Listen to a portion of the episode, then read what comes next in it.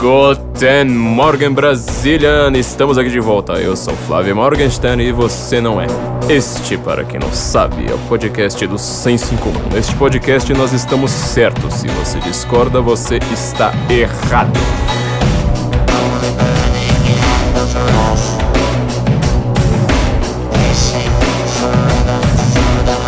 Eu vim por outro caminho hoje aqui gravar o podcast. Eu tava em outro lugar, acabei vindo por outro caminho. Descobri qual é o grande problema da Vila Madalena.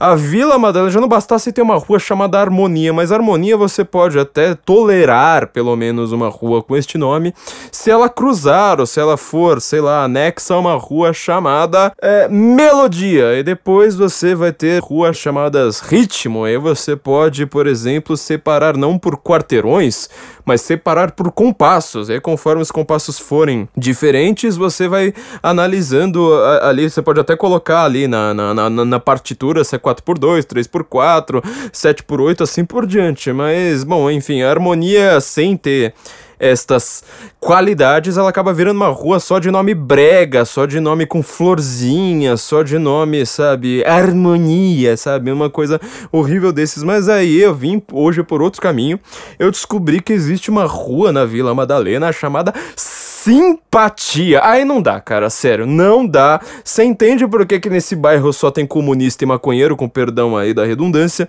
Mas, cara, simpatia, meu. Tem, tem uma rua chamada Harmonia, ao invés dela ser musical, é tipo. A harmonia, sabe? Parece meio show da Xuxa, Mara Maravilha, uma coisa dessas. E aí você tem do lado uma rua chamada Simpatia. Da rua Simpatia pra rua Pombagira é um pequeno passo, entendeu? É um pequeniníssimo passo. Depois vai ter a rua chamada Despacho de Macumba. Cara, é, é, é, o, é o caminho perfeito para derrocar absoluta, entendeu? Não dá, simplesmente não dá. Você entende por que, que a Vila Madalena é este antro de maloqueiros comunistas e a direita chique e ricaça que vem aqui gastar tipo 60 reais num copo de, de, de, de cerveja naquele é, banquinho de boteco do interior, porque eles falam assim, ah, mas pelo menos se a gente paga 60 reais, a gente não tem o Joaquim Teixeira aqui do lado, né? Isso que é esquerda chique, é exatamente, essa esquerda gourmetizada, da brama gourmetizada, é uma coisa simplesmente triste, gente. Não dá para entender. Bom, esse é o tema também do nosso podcast de hoje. Como símbolos afetam a nossa vida e o que, que vai ser da direita em 2020. Toda a nossa análise, como vocês sabem, é sempre simbólica. Como símbolos são importantes, como a estética é extremamente importante, eu quero, antes de mais nada, lembrar que nós temos uma parceria com a Vista Direita. Entra lá em vistadireita.com.br. Vai ter a lojinha do Senso Incomum, site que vocês tanto conhecem, que vocês que vocês estão cada vez dando mais audiência pra gente. Vocês, além de estarem mais certos, de acabarem perdendo amigos no processo, que é uma coisa maravilhosa, eu tô vendo assim que todo mundo adora isso, ficar mais sábio e perder mais amigos. Todo mundo vai lá e come. Ninguém assim fica triste. Ninguém não apare... Até hoje não apareceu um comentário, olha, perdi amigos por causa de vocês. Não, todo mundo fica feliz, fala: "Nossa, que legal, eu perdi um monte de amigos por causa de vocês. Eu estou mais sábio perdendo mais amigos". Você além de estar mais sábio e perder amigos, você vai estar mais bem vestido. E isso é o que a vista direita vai proporcionar para vocês, porque nós temos uma lojinha do censo lá. É mais bem vestidos, viu, gente? Não é melhor vestidos, como diz o Fernando Henrique Cardoso. O correto, apesar de algumas pessoas considerarem mais feio, é mais bem vestidos. Então entra lá, vistadireita.com.br, vai ter a lojinha do censo para vocês ficarem com tão bem vestidos como nós, com a nossa âncora do senso em comum, ou com essa camiseta maravilhosa que eu estou vestindo, vocês estão vendo? Ah, vocês não estão vendo, isso aqui é um podcast, mas eu estou aqui com a maravilhosa camiseta. Se você discorda, você está errado com nossos elementos náuticos, além de você ter caneca, além de você ter, pode até ter um pôster na sua casa com a, com a nossa âncora, é, então você, além de estar mais sábio e com menos amigos, você vai estar mais bem vestido. Lembra lá, vistadireita.com.br. Gente, eu queria um breve resumo rápido aqui sobre o que, que vai ser da direita em 2020. Estamos aqui fazendo o último podcast político do ano, tá? O último podcast político, porque, como vocês sabem, antes de mais nada, aliás, eu acho que talvez essa seria a conclusão, mas eu quero colocá-la logo de cara. Como vocês bem sabem, O Senso em Comum é um site, vamos dizer, culturalista. Eu colo colocaria até dessa forma, né? Nós somos culturalistas, nós, que, nós acreditamos muito no poder da cultura. Cultura em todos os sentidos, tanto uh, no sentido de você ter bastante cultura, ser uma pessoa mais erudita, conhecer mais coisas, como no sentido cultural da coisa. Quer dizer, não adianta você ficar só nesses esse debate de político o dia inteiro, sabe? É feriado prolongado, na, na, passar da sexta pro sábado, do sábado pro domingo, 11 horas da noite, os desgraçados estão discutindo política, estão vendo notícias. Nós não acreditamos nisso, tá? Nós não somos esses, esses sites modelo feed amalucado, sabe? Que vão ganhar muito dinheiro com isso aí, não tenho a menor dúvida, eles, esses sites são minas de ouro numa era extremamente politizada, mas nós não acreditamos nisso. Nós acreditamos que as pessoas devem devem, devam se importar bastante com a cultura. Por isso que eu falo tanto dos símbolos aqui, por isso que a gente sempre volta para a Grécia Antiga, para o Antigo Testamento, que foi onde tudo, todo o Ocidente começou. E essa ideia cultural, é, eu acho que ela é, permanente para a gente. Quer dizer, a gente precisa cu cuidar das artes, da literatura, da nossa língua. A política, no final das contas, ela é um reflexo disso. Ela é a casca disso. Quer dizer, sem você ter cultura, você não tem nada de bom na política. Então, então se você quiser mudar a política, você vai precisar primeiro mudar a cultura. Quer dizer, você precisa elevar o nosso padrão estético, o nosso padrão ético, mudar a nossa literatura, nossas artes, assim por diante.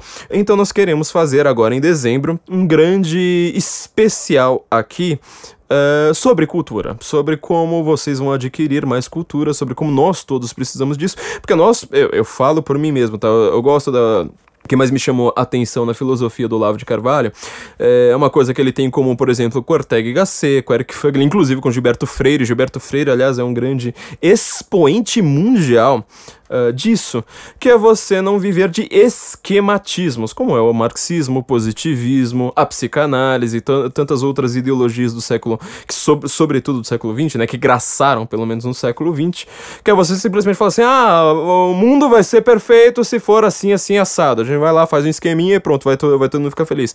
Não, você precisa primeiro partir da sua própria experiência, da sua experiência. Então, assim, você, como diz o Ortega Gasset, né? Eu sou eu e minha circunstância. Quer dizer, não adianta eu falar que até as verdades matemáticas mais óbvias, né? Tipo, 1 mais 1 igual a 2, ou a Terra é redonda, é isso que o, que que Olavo fica brincando no Facebook o dia inteiro falando de, de Terra plana. Fala assim, mas espera aí, você precisa partir da sua experiência, como é que você conseguiu ter este conhecimento. Este conhecimento ele vai ser verdadeiro na hora que ele for internalizado a partir da sua própria experiência, né? O Gilberto Freire fala disso o tempo todo.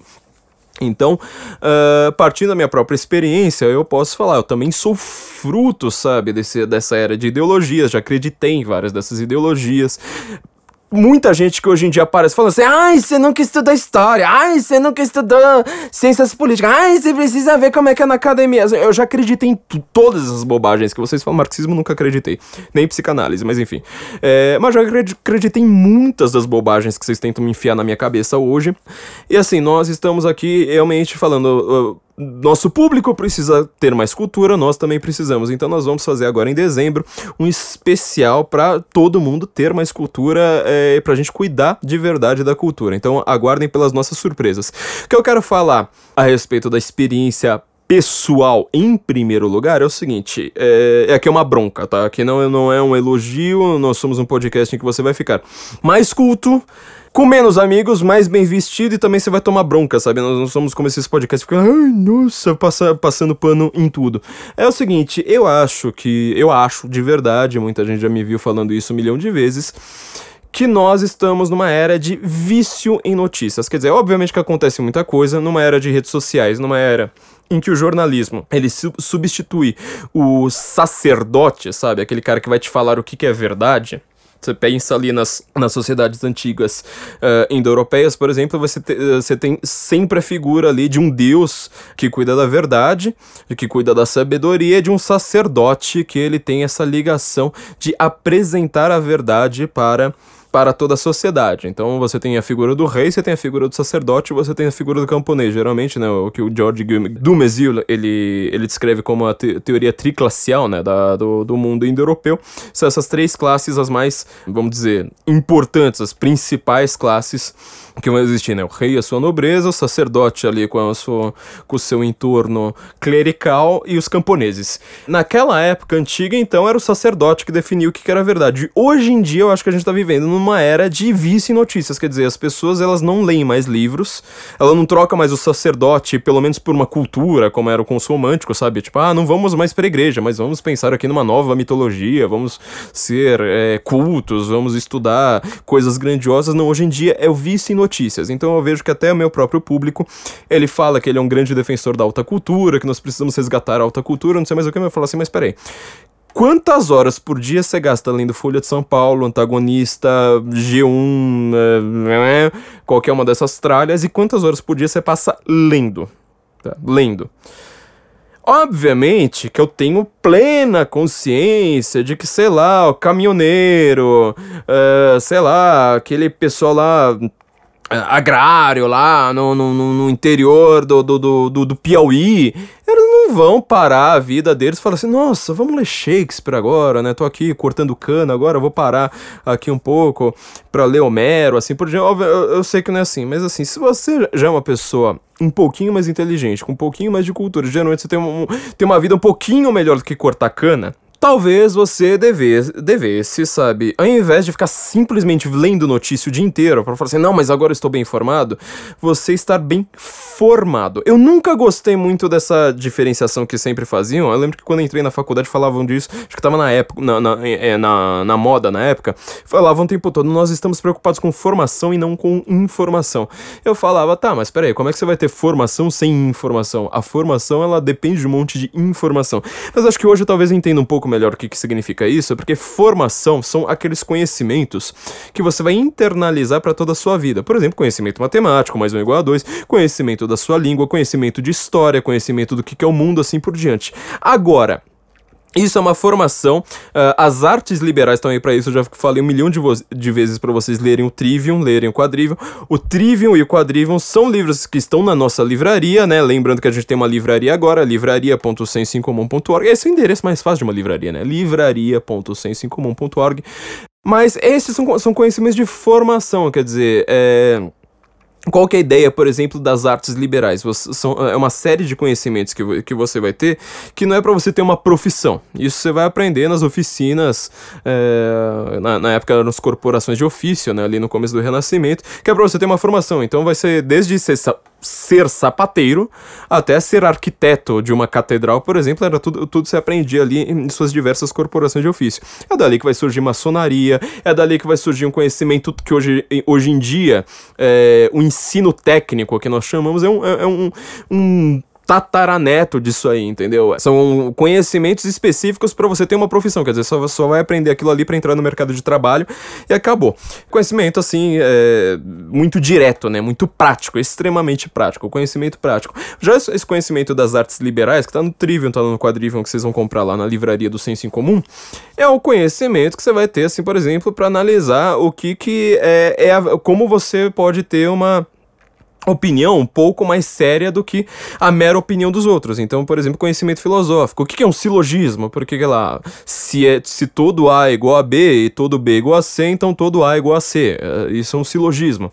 É assim que vai surgindo a filosofia ali, né, com Sócrates, com Platão, com Aristóteles. Como que você vai ter uh, conhecimentos que eles não servem para uma profissão, mas servem para você ter uma aí no caso, formação, para você ser uma pessoa mais inteligente, para você viver melhor, entendeu? Para você saber como escolher de, uh, uh, decentemente a sua religião, o seu a sua ideologia política, saber o que, que é verdade, o que, que é mentira, saber que livros ler, saber o que, que é moral, o que, que é o certo, o que, que é o belo, o que, que é o justo, assim por diante.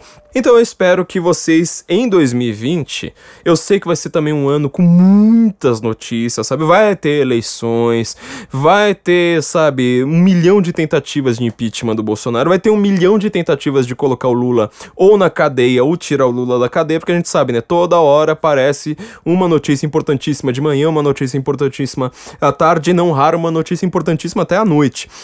Mas eu acho que a gente tem que dar um calm down nisso aí e falar assim, mas peraí, quantas horas por dia eu vou gastar lendo Folha de São Paulo e quantas horas por dia eu vou gastar lendo literatura russa, entendeu? É um cálculo que vocês precisam fazer, de verdade. Eu acho muito sério isso. Eu acho que muita gente. Não, muita gente não. Eu acho que assim. 100% pelo menos de quem eu conheço, sabe, de quem eu conheço os hábitos, precisa fazer uma agenda melhor de hábitos diários. Quando você tem uma agenda, uma agenda ela não te prende, ela te liberta. Pensa que você tem o seu eu atual e seu eu ideal, sabe, aquele eu que você fala assim: "Nossa, mas eu queria falar tantas línguas, eu queria ler não sei quantas coisas, eu queria tocar piano, não sei mais o que". Este eu ideal, ele tá aí dentro de você. Para você chegar nesse eu ideal, a agenda é que vai libertar o seu eu ideal, que ela vai te mostrar o tempo todo: olha, você tem um ideal a ser atingido e você não está atingido porque você está com péssimos hábitos, você está sendo um passivo, um, um joguete do destino, né? Como diz Shakespeare, ele diz, ele usa essa expressão em duas peças dele, né? Fortune's Play, agora não lembro, acho que é Júlio César, não lembro qual é a outra. É, você está sendo um joguete do destino, você está sendo passivo em relação às circunstâncias, você está boiando no mar Uh, aberto, quer dizer, por isso, que, por isso que a gente usa o, a âncora como símbolo do senso, né? Só com a âncora que você tem uma firmeza no meio deste oceano, dessas ondas de opiniões para cima e para baixo. Só com uma âncora que você consegue navegar sem ser a deriva, você consegue chegar ao seu destino. É a mesma coisa com a agenda. Então, monte lá uma agendinha, fala assim: olha, eu quero ler, nem que seja 15 minutos de manhã, ler um livrinho, um, um livrinho de literatura, ler um livrinho de filosofia filosofia, sabe? Nem que seja 15 minutos. Eu sei que você pode ser uma pessoa muito ocupada, mas você logo, logo vai aumentando também o número disso. Vamos ler uma hora por dia disso aí. Fala assim, oh, pera aí, soltar o Lula, tá? Mas vai ter gente que vai comentar isso por mim. Não, não se preocupa com isso neste minuto. Eu não preciso parar este minuto para pensar nisso. Vamos ler, sei lá, vamos ler Os Três Mosqueteiros, vamos ler Dom Quixote, vamos ler um livrinho divertido, sei lá, uma história de espionagem. Mas vamos ler, vamos ler uma coisinha que ela não seja presa ao presente, que ela não seja uh, amarrada ao presente, sabe? Que ela não esteja, uh, uh, sei lá, seja simplesmente esse vício em comentar o que acabou de acontecer. Vamos pensar também na eternidade, vamos pensar naquilo que é perdurável, não daquilo que é durável. Tenta lembrar da notícia que você estava comentando em agosto de 2015, entendeu? Você não lembra. Agora, se você estivesse lendo um livro super interessante naquele momento, você lembraria agora, fala assim: "Ah, eu li um livro muito interessante que fala disso, fala daquilo, falar daquilo outro. Então, monta uma agendinha. Essa é a primeira coisa que eu, que eu quero dizer para vocês. Então, vamos começar pensando na direita em 2020, nos melhorando. Vamos primeiro melhorar o nosso jardim, vamos primeiro arrumar a cama e lavar a louça, depois a gente vai melhorar o mundo. Vamos montar uma agendinha, vamos ser pessoas mais cultas, vamos ler livros difíceis, tá? Vamos começar a pensar em fazer coisas difíceis. Eu falo isso para todo mundo. Você não vai conseguir ser uma pessoa uh, atingindo o seu eu ideal se você não faz coisas difíceis. Isso vale, por exemplo, se você quiser fazer artes marciais. Você vai ter que, cada dia, ir lá dar um chute um pouco mais alto. Uh, se você quer puxar peso, a mesma coisa. Vai ter que ir lá, cada dia, tentar colocar um pouco mais de peso no que é que você puxa. Assim por diante. Só que isso você só consegue com hábito. Você não vai conseguir fazer isso, sabendo duas vezes. Você vai ter que fazer, sabe, todo dia por um mês e lá todo dia. Na hora que você faz isso todo santo dia, sabe? Por um mês. Ler um pouquinho de manhã, ir na academia, é, sei lá, aprender uma língua, ou sei lá, fazer um esporte, o que é que, que, que, é que você pensar? Se você for fazer isso todo santo dia por um mês, Sabe, por um mês. Quando você estiver cansado, quando você estiver resfriado, quando você estiver de saco cheio, quando você quiser ver Netflix, você vai falar assim: não, mas eu tenho uma obrigação agora. Começa a colocar obrigação no seu dia, que aí você atinge seu eu ideal. Essa é a principal diferença entre, entre direita e esquerda, tá, gente? Você vai, você vai reparar como a direita tá o tempo todo falando em obrigações e a esquerda tá falando o tempo todo sobre prazeres, sabe? É a diferença, por exemplo, entre Epicuro e, e, o, e os estoicos, entendeu? Quer dizer, um é um hedonista supremo e o outro é o cara que tá pensando pensando em deveres, tá? É, quando a gente vai pensar uh, dessa forma, além de atingirmos nosso eu ideal, você vai falar assim, tá, você você faz isso por um mês, vai ser tudo chato. No mês seguinte, no segundo mês, você já vai fazer é, isso alegre, quer dizer, naquele dia que tá um puta frio, você resolveu, sei lá, correr 6 horas da manhã antes de ir pro trabalho. Você vai correr meia hora, 6 horas da manhã antes de ir pro trabalho. Tá um frio desgraçado, você vai acordar com um sorriso no rosto falando: Olha, mas como eu sou foda. Eu corro 6 horas da manhã antes de ir pro trabalho. Que pessoa maravilhosa eu sou. Você vai acabar dando um abraço em si mesmo. E no final das contas, você vai acabando estudando melhor, você vai uh, ler melhor, você vai fazer coisas mais difíceis, cada vez mais difíceis, de uma maneira melhor. Então, essa é a primeira coisa que eu acho que, que a direita precisa fazer em 2020: é ter uma agenda. É, e aqui eu não tô falando, ah, vamos precisar cuidar do deputado, vamos precisar cuidar do, do vereador, vamos precisar, povo precisa se. Não, não é nada disso, né? Povo precisa se conscientizar. É você, você. Você que tá me ouvindo. Precisa nem falar isso pro seu vizinho, mas fale também, porque seu vizinho também precisa ouvir Guten Morgen e também comprar livros na livraria do Senso em Comum, e também comprar camisetas na Vista Direita, e também todos os nossos outros patrocinadores. Mas a primeira coisa é exatamente isso, quer dizer, você precisa de fato, você melhorar a sua vida, cuide do seu jardim, cuide de arrumar a cama, cuide de arrumar a sua louça antes de tentar mudar o mundo. Uma segunda coisa que todo mundo precisa fazer, todo mundo precisa fazer em 2020, é entender a Primeira Guerra Mundial.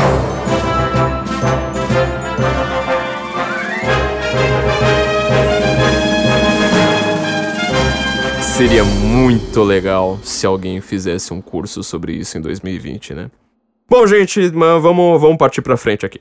Bom, falando agora da direita, falando de temas públicos, eu queria dividir, como eu sempre faço, na verdade, em quatro áreas fundamentais, né? Mídia, política, direito e academia. Quer dizer, acho que são essas, eh, são essas as áreas nos quais o grande debate público. Eu gosto de falar debate público não, e não só debate político, porque algumas dessas questões elas não são políticas de fato, né? Inclusive eu estou colocando política como uma dessas áreas. É, o grande debate público acontece. O grande debate público ele envolve cultura, ele envolve moral, ele envolve uma série de outras coisas que não são apenas políticas. Inclusive o direito, né? Essas questões de direito elas também estão nessas áreas. O direito é debatido na política, na mídia, na academia, assim por diante. Então é, essas áreas elas estão interconectadas, mas é, é, é a forma como nós nós vamos separar aqui didaticamente pra gente conseguir entender alguma coisa. Eu quero começar com o direito, por dois fatores. Primeiro lugar, que eu acho que ele é a base, tá? Ele é fundamental, ainda mais pra direita num país como o nosso e porque eu conheço muito pouco, então assim, a gente vai passar pro direito de uma forma muito, muito, muito rápida. Por que, que eu falo que ele é a base? Bom, por que, que existe Estado? Estado ele existe por um fator, para matar bandido. O, o Estado ele serve para isso. Ah, por que, que a gente paga imposto? Por que, que existe Ministério do Turismo? Por que, que não sei mais o que? Bom, na base, na base, na base, tudo isso existe para matar bandido, tá? Então eu quero deixar muito claro que o propósito da direita com o Estado é matar bandido. Essa é uma coisa que a gente precisa enfiar na nossa cabeça.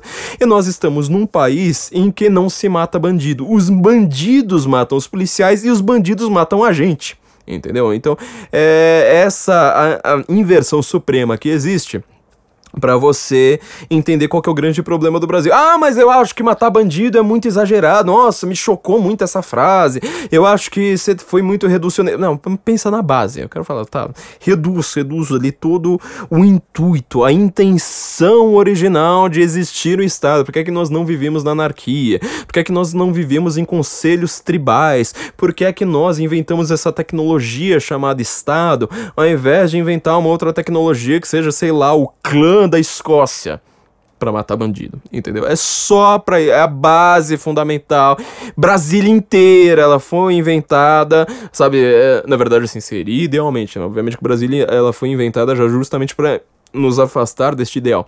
Mas o ideal básico civilizacional, que vai estar tá tanto no cortador de cana quanto num grande jurista internacionalmente reconhecido, é que o Estado serve para matar bandido. Qual é a base que a direita precisa enfiar na cabeça? Então, nós precisamos agora ter uma um, vamos dizer, um grande estudo tá? A respeito de por que, que o direito penal ele permite que tantos bandidos fiquem soltos, por que, que tanta pessoa morre, tanto inocente morre, por que, que agora, pra soltar o Lula, a Carmen Lúcia, olha que eu acho que a Carmen Lúcia é a única pessoa do, do STF inteiro que eu, uh, se pudesse assim, falar assim: olha, vamos, vamos, você vai, vai fuzilar todo mundo. Eu falo assim: não, a Carmen Lúcia até que, sabe, é, não, não, pelo sim, pelo não, até que ela não, não, não erra tanto assim. É única também, é única ali do STF, não não vou nem dizer que ela se salva, tô dizendo que ela é uma pessoa Muito melhor, mas muito melhor do que qualquer outro ministro ali do STF. Então, assim, uh, a gente precisa ter um estudo de caso. Se você quer mudar o Código Penal, se você quer mudar a Constituição, se você quiser, por exemplo, cuidar do STF, se você quer cuidar de qualquer um dos grandes problemas brasileiros, é, como funciona o direito? O direito ele funciona por autoridade. É por isso que num país que todo mundo é advogado, sabe, o um país que tem mais advogado que o resto do mundo inteiro tem, tem de advogados juntos, é, junto, neste país tudo vai ser baseado naquela carteirada. Ah, mas eu tenho um estudo aqui que prova isso. Ah, mas eu não sei mais o que. Porque esse é, é o mesmo pensamento do advogado num país extremamente burocrata. Quer dizer, eu sou o doutor. Quem você pensa que você é para falar comigo? Para você então fazer um, um, um, estudo sobre direito penal, eu acho que todo mundo que lida com direito, sobretudo direito penal, vai precisar montar e, e estruturar e organizar este pensamento, tá? Que, que isso significa? Primeiro lugar, vocês vão ter que ter publicações acadêmicas. O direito, como eu falo, direito e medicina são praticamente as duas únicas áreas acadêmicas, a gente logo vai falar de academia mais profundamente, são as duas únicas áreas acadêmicas em que você ter produção acadêmica realmente faz uma diferença na humanidade, entendeu? Porque, como eu disse, né, o direito produz doutrina e estudos de medicina, sobretudo, são, são várias áreas, né? A, área científica mais técnica, ela envolve isso, mas assim, é sobretudo a área de medicina, que como tem a responsabilidade ali do paciente, você tem sempre ali a peer pressure, né? As pessoas estão vendo se você está fazendo tudo ali direito. Você vai ter uma melhora com medicamentos, etc, etc. Como eu vivo dizendo, fazendo um, asterisco aqui muito rápido, mesmo para quem acredita em academia, em títulos, ai, mas eu produzo papers, não sei mais o que. Mesmo medicina e direito, e sobretudo medicina, tem lobby, meu amigo. Você nunca vai pro Assim, a coisa mais simples do mundo. Se você quiser provar que um medicamento funciona, cara, você vai publicar artigos nas melhores revistas científicas do mundo de medicina e ganhar uma grana da, da, da, do lobby da indústria farmacêutica, entendeu? Todo americano sabe disso. Todo americano de esquerda, de direita, todo americano sabe disso. Porque lá é a área da indústria farmacêutica, entendeu? É, aqui no Brasil, o pessoal fala assim: não, mas tem um estudo científico provado. Portanto, é verdade revelada no Sinai. Cara para de ser mongo, tá? É, mas enfim, fechando parênteses. Pro pessoal do direito, sobretudo, vocês vão ter que ter uma produção acadêmica. Além de ter produção acadêmica, eu recomendo isso para todo mundo, sobretudo para a área do direito penal, vocês vão ter que explicar pro público quais são os grandes problemas do direito. Por que que num país como o nosso a gente não consegue matar bandidos, o, a, a, polícia não consegue, nós não temos o direito de matar bandidos. Ah, você viu que teve a, a há pouco tempo, eu até esqueci o nome da mulher, é uma... Agora não lembro se ela é procuradora, desembargadora, não lembro que raio que é. Ela foi lá, negou o direito à legítima defesa. Quer dizer, se um bandido enfia uma arma na sua cara, ele tá prestes a puxar o gatilho, você pega ali, sei lá, uma, uma faca uh, que esteja por perto e dá uma facada nele, ela quer te mandar pra cadeia. Quer dizer, tipo, você é obrigado a morrer. Se você não morre, você, você vai pra cadeia. Isso precisa ir pro público, isso precisava passar no Jornal Nacional, entendeu? Isso precisava tá é, gritado para toda a população, para falar assim: "Ah, mas você, ah, mesmo que você acredita no Lula, você quer o Lula solto? Pô, tá bom, Lula vai ser solto". Só que o negócio é o seguinte, sabe aquele cara lá que estuprou a menina na balada? A menina tava lá bêbada, o cara foi lá e, e carcou tudo. Então ele vai ser solto com Lula, minha amiga. Ele vai ser solto com Lula. Não teve risco à sociedade, não teve flagrante. Então, sinto muito. Ó. Segunda instância ainda não significa nada, né? Vai ter que tudo ir para a terceira instância. Enquanto ele não for julgado pelo STJ, pelo STF, soltíssimo, amigão. Tudo isso é pra soltar o Lula. Você acha isso uma, uma, uma, coisa assim? Ah, porque o Brasil prende demais. Meu, vai ver quantos homicídios existem no Brasil. Menos de 1% deles vão ser julgados até o final. Quer dizer, você tem um país com 64 mil homicídios por ano, agora eu não fiz as contas de quanto, quanto que ficou, é porque a gente ainda não tem o dado do ano inteiro, né? Mas é, comparativo nos semestres ali em relação à diminuição do muro, né? Que diminuiu 22% praticamente dos homicídios no Brasil. É, mas você tinha 64 mil homicídios por ano, quer dizer, depois de anos, você vai ter provavelmente 6 mil. 6 mil sendo julgados. Você acha que para um país que mata 64 mil pessoas por ano a gente tem que prender 6 mil? É, é esse o seu pensamento? Você é mongolóide a ponto de pensar uma coisa como, como essa? Você é estúpido? Não, só, só pode estar tá, tá, tá vendo podcast da Piauí, né? Só pode estar tá ouvindo anticast, porque assim, ser retardado a este ponto precisa sim estudar. Isso aqui não, não, não é qualquer analfabeto ou capial do mato que vai pensar uma imbecilidade dessas. Isso aqui você estudou para ficar imbecil desse jeito, né? Aliás, a tese do imbecil coletivo do Olavo de Carvalho. São pessoas inteligentes que se reúnem na sua uh, filodoxia ali, na sua, uh, no seu conciliábulo de inteligentinhos, né? Da inteligência do beautiful people para ficar ainda mais imbecis, né? Mas enfim, isso precisa ser explicado para o público. Como que eu vou falar aqui para todo mundo? Se você trabalha com direito, você precisa precisa largar um pouquinho o juridiquês, sobretudo no direito penal, mas isso vale também para o direito civil, para várias outras absurdidades que acontecem num país extremamente burocrático como é o Brasil e fala assim, vamos explicar para o público, explicar assim linguagem comum, a, língua, a linguagem, porque assim, é, eu vou falar desse negócio de linguagem técnica. Nós que estudamos filosofia, bem, imagina, eu estudo filosofia romântica. Se você quiser termo técnico, tem um monte de termo técnico em alemão, tá? É bonito falar isso? Parece aquela coisa assim, ou meio marxista, ou meio desses crítico literário aí de, sabe, que tenta, tenta parecer arrotar erudição sem, sem ter nenhuma. Mas, cara, a grande graça de você ser um intelectual é você tanto manter uma linguagem extremamente elevada, hermética, fechada e difícil, acadêmica, como é, sei lá, a filosofia de Husserl, a filosofia de Heidegger, mesmo a filosofia do Fögelin, e explicar isso pro grande público, entendeu? Quando você consegue explicar, significa que você internalizou aquele conceito. Senão, você tá simplesmente brincando com palavras ali, brin brincando ali de, de, de, escola de Frankfurt ali na, no seu mundo abstrato. Lembra do que eu falei de esquematismo no começo do, do, do podcast? Então, não seja esquemático. Vamos lá, descer da linguagem do juridiquês e falar assim, vamos explicar para a população por que é que o bandido ele tá solto e como que a gente faz para mudar a lei. Então, é, é, é fundamental do pessoal do direito, tá? Vocês vão ter que explicar para o público, vocês vão ter que... Aprenda a escrever, essa é, é a base, assim, aprenda a escrever de uma, de uma maneira é, que seja extremamente chamativa, chocante, inclusive, mais clara, mais direta, assim, é, é, é para falar para o público, porque assim, eu não sou povão, tá? Eu sou acadêmico, essas frescuradas todas aí que vocês querem. Eu vou falar, eu não entendo dessas coisas do direito. Assim como eu não entendo o que meu médico fala. Quando ele começa. Meu dentista, cara. Nossa, meu dentista esses dias. Ele foi explicar o que é que tava acontecendo entre dois dentes meus. Eu tive que praticamente parar e falar assim: não, pera aí. Agora você vai me explicar. Eu te dou 15 minutos para me explicar em português devagar, porque eu não entendi uma palavra do que você tava falando. Então, assim, não adianta. Essa linguagem acadêmica de STF é uma bobagem, tá? Então, a aprenda a escrever, aprenda a escrever. O senso em comum tá aberto, sabe? Eu quero que a gente se foque bastante nessas questões, sobretudo de direito, tanto constitucional quanto civil e, sobretudo, penal porque é o grande o grande choque que nós temos no Brasil, né, o grande problema que nós temos. Em um outro detalhe, vocês, como eu falei, né, o direito ele funciona pela autoridade, né, pela carteirada, tipo, ah, eu sou, eu entendo, eu sou doutor. Então vocês vão ter que tanto ter, ter produção acadêmica para ter essa autoridade, quanto eu acho que, sobretudo aqui eu falo para quem trabalha em grandes escritórios, para quem tem alguma influência, influência inclusive política, né? Quem é, por exemplo, deputado, esse tipo de coisa, tem muito deputado que ouve o Gutenberg. Aliás, fiquei impressionado, agradeço muito aqui a todos os congressistas, quando nós fomos analisar as pessoas que ouvem o Gutenberg, fiquei impressionado com quanto, quanta gente no Congresso Nacional Ouve a gente, muito obrigado a vocês.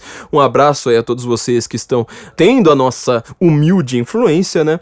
Mas é, eu recomendo para todo mundo, então, que agora a gente vai começar a fazer estudos de caso. Quer dizer, por que, que é. Por que, que a gente precisa mudar prisão em segunda instância? Meu, junta aí todos os juristas com, com, com o sobrenome poderoso que vocês têm, vão publicar coisas. Tá? E preciso disso com urgência.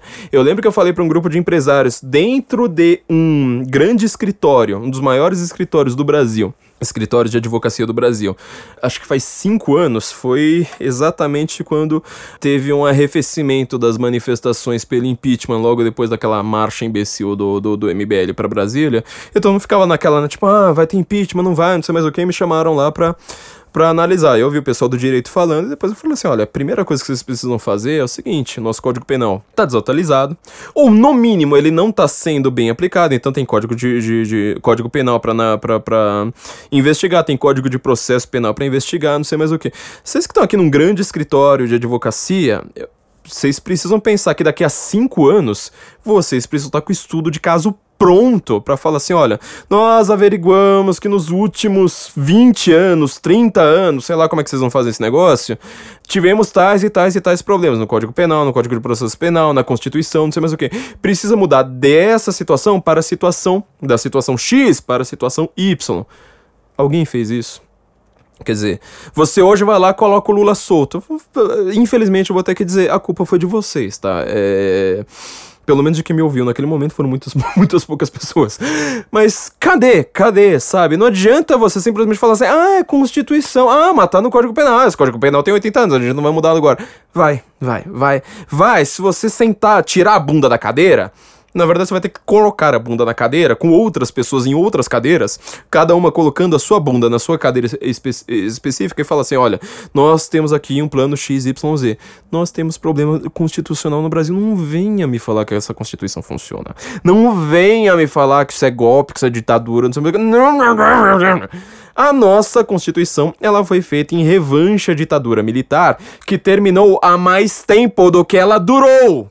Então não venha me falar que uma constituição feita com medo de ditadura tá sendo boa pro dia de hoje, que a gente tem medo de bandido. E não do poder policial, cacete. Não venha me falar uma coisa como essa. Então vai lá, faz seu estudo de casa. Não venha com progressivo. Na hora que o cara fala assim, ah, mas precisamos de feminismo. Precisamos de nos preocupar com encarceramento em massa. Não, sei mais, não deixa isso acontecer vão produzir documentos jurídicos, sabe? Mandar isso pro Congresso, mandar isso para congressistas, congressistas que vocês têm algum contato. Tem vários que são muito bons, até Caroline Detoni que já veio aqui, tem a Bia aqui, tem uma galera, a, a Cristonieta, tem uma super galera agora que entende pra caramba, diz que tá disposta a fazer mudança. Tem o príncipe Luiz Felipe de Orleans e Bragança, sabe? Tem gente capaz de fazer alguma coisa. Tem a família Bolsonaro, tem lá o Eduardo Bolsonaro, entendeu? Meu, enche o saco desses caras, vão lá produzir documento. Fala assim, olha, no, o problema do Brasil é X, a gente tem a solução Y. E vamos, depois de debater aqui entre nós, vamos fazer esse debate público. Uh, já começa a publicar lá uns paperzinhos, umas notícias uh, em jornal. Como eu falei, o censo tá aberto para isso. para vocês averiguar, será que isso vai ter respaldo popular? Será que, a gente, será que o público não vai ver um problema que a gente ainda não viu? Vamos começar a ter esse debate. Quer dizer, não adianta vocês se encastelarem só entre vocês, falando em juridiquês, e ficar reclamando o dia inteiro, fazendo, nossa, que droga, né? Soltaram o Lula. Putz, grila. Bom, então, né? Vamos continuar aqui falando em juridiquês, encastelados aqui em nós mesmos e não, não, não fazer nada. Se vocês não tiverem diálogo com a população, vocês não são nada. Antes de passar para o nosso próximo a nossa próxima área, como eu falei, né, direito vai ser uma área bem curta. E, como eu disse, né, o direito penal é uma das áreas fundamentais porque o Brasil, ele é muito baseado, na verdade, um dos grandes problemas do Brasil é o direito, ou talvez o maior problema do Brasil é o direito penal, porque ele é o básico, né? Tipo, as pessoas te matam. É, você sai na rua, as pessoas te matam. Então, qual que é o grande problema? O grande problema é o direito penal. Eu queria lembrar a vocês que nós temos uma parceria com a CV para VC, nosso primeiro parceiro aqui, nosso primeiro investidor aqui no Guten Morgen, e eles vão literalmente fazer o que, que o nome da empresa promete, né? Criar um currículo para você. Você que tá aí procurando emprego há muito tempo e não consegue gastando mil reais sem, ter, sem, sem ganhar um centavo por mês, na verdade, você vai ter um currículo adequado para você já no próximo mês, muito provavelmente, conseguir um emprego. Quer dizer, você é, entra lá no site ali da, da, da CV para VC, você vai ver quantos depoimentos tem de pessoas que falaram assim: nossa, realmente consegui um emprego muito rápido, passei meses ali na pindaíba, sabe, só gastando dinheiro, foi eu contratar o serviço de vocês e conseguir o serviço de vocês muito rápido. E se vocês entrarem no link exclusivo aqui para os ouvintes do Guten Morgen e para os leitores do Senso em Comum, é como o nosso site sensoincomum.cvpravc.com.br, você, além deles criarem um currículo para você, que pode ser traduzido para inglês, pode ser traduzido para espanhol, tem várias modalidades ali para vocês trabalharem. Além disso, vocês, só isso, só através do nosso link, tá? Vocês ainda vão ter acesso ao guia de vagas, que é para você saber onde procurar emprego tendo retorno de fato, né? Não só aquelas vagas automáticas que aparecem ali, tudo para call center.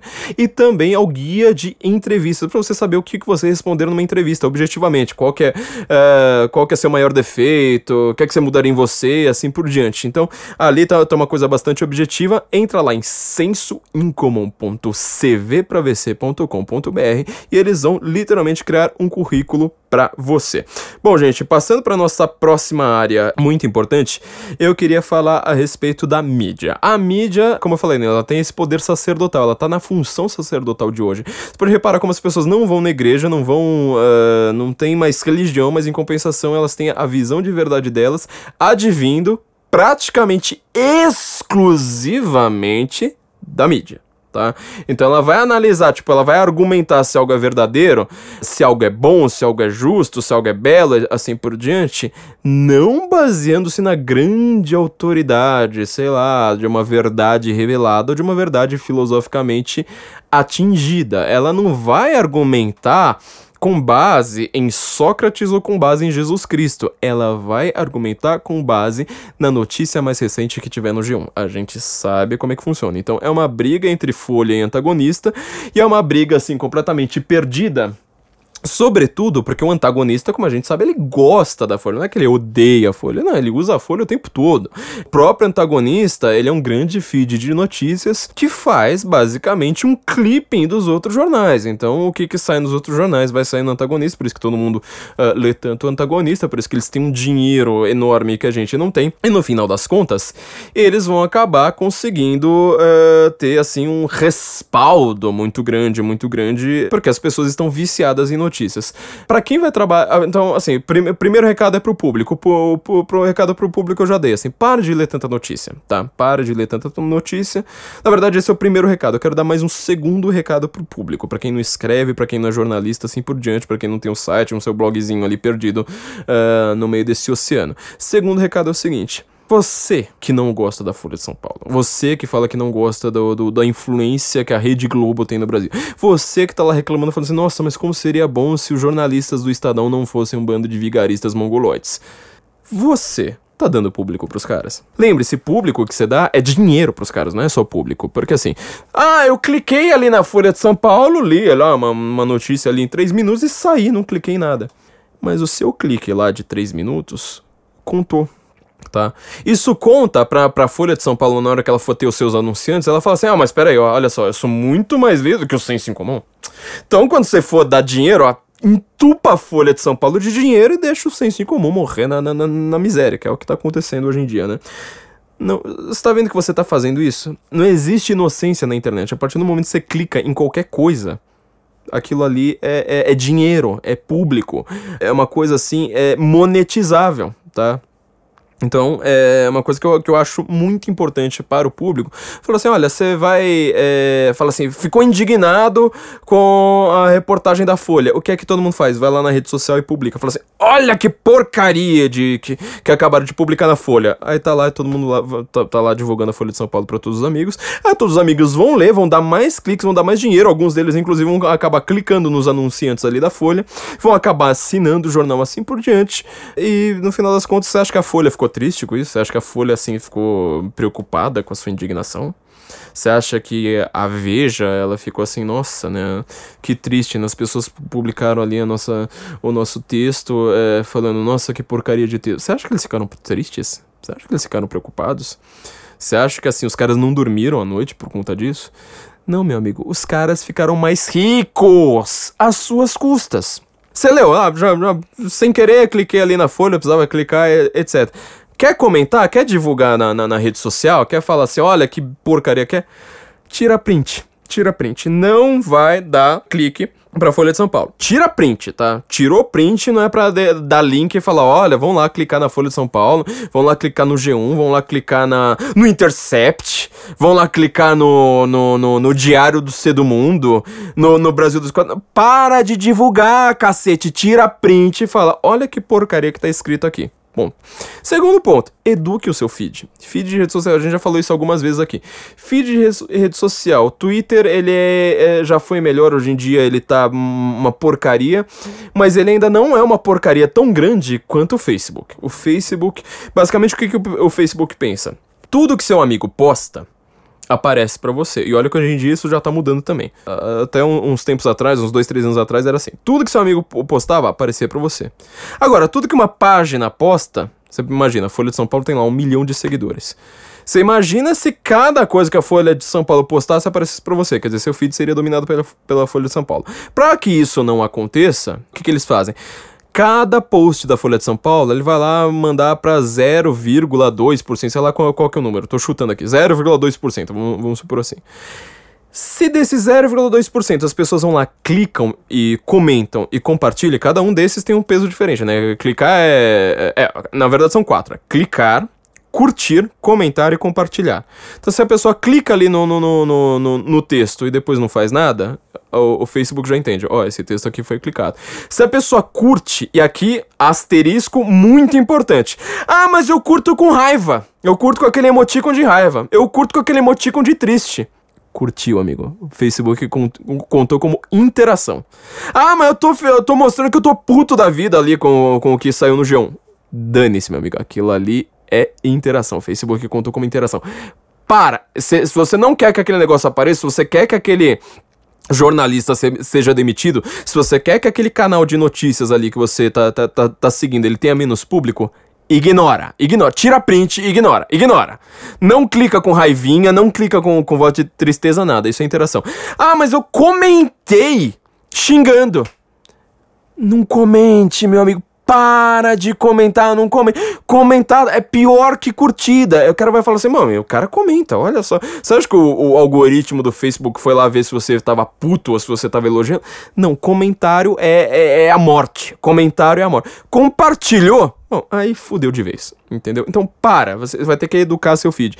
Isso é uma coisa que, infelizmente, a gente tem que falar para cada um, um por um capial do mato. Ensine isso pros seus amigos. Vai lá, faz um textozinho lá, um, te um textãozinho, rapidinho, fala assim, ó, não é para curtir, não é para compartilhar, não é para comentar, não é para clicar, é para tirar print no máximo, assim, no, no, naquele momento de, de, de, de, tipo, ai meu Deus, eu preciso clicar a qualquer custo, sabe? Quando você não consegue resistir à sua tentação do demônio te espezinhando, enfiando o tridente na sua bunda e falando, clique na Folha de São Paulo para ver o que que, o que que a notícia imbecil aqui que, que eles acabaram de publicar, no máximo tira print. Não vá fazer alguma dessas coisas. Ensine isso pros seus amigos também.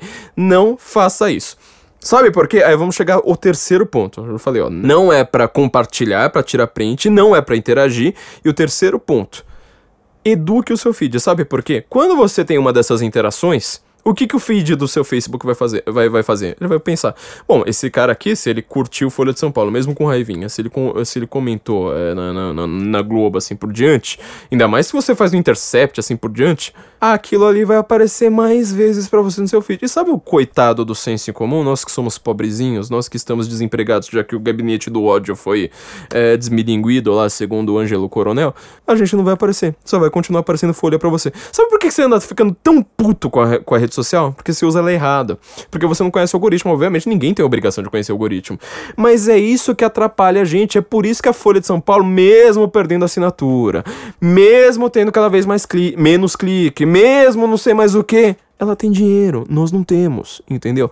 Cê, quem que você quer que tenha dinheiro? É a Folha de São Paulo, ou Ciência em Comum, Conexão Política, o Renova, o Terça, o sei lá quem, o, sei lá, o Crítica Nacional, assim, por você quer que a gente tenha alguma influência no debate público, ou você quer que seja Folha, Globo, se, sempre as mesmas coisas? Ou a, a, a Veja, que é uma ex-revista depois de ser comprada pelo, pelo André Esteves, lá do, do, do, do Pactual.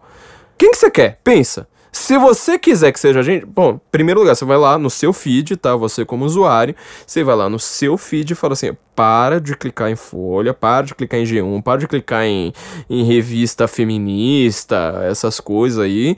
Para de clicar, para de dar público. Quando, quando você não resiste à tentação do demônio lá te espezinhando com tridente na sua bunda, tira print. Não vai, não vai compartilhar, tira print. E você também tá lá, tipo, viu uma notícia lá, do Censo, da nossa página que você gostou, ou das outras páginas que você gosta, vai lá, clica, dá, dá, uma, dá, uma, dá, uma curtidinha, dá, dá uma curtidinha. Clica lá correndo, abre lá o texto, mesmo que você veja correndo, beleza, mas você fala assim, bom, agora eu tô educando meu feed, que é pra eu ver isso de novo, para ter mais coisas do Censo. Sobretudo, você vai escolher ali, acho que o, feed do, do, do, Facebook, no máximo, ele escolhe, acho que você pode escolher até 30 páginas, entra lá, na onde que tá lá a sua curtida lá? Ah, curtir página. De, deixa o mouse lá em cima, deixa o menuzinho aparecendo embaixo colocar lá ver primeiro, ver primeiro. O que, que aconteceu? É, o Alan do Terça Livre, uma vez ele acabou mostrando isso pra gente, ele segue o senso em comum desde que o senso em comum existe, tá? Ele seguiu o senso em comum no Twitter desde que o senso comum existe.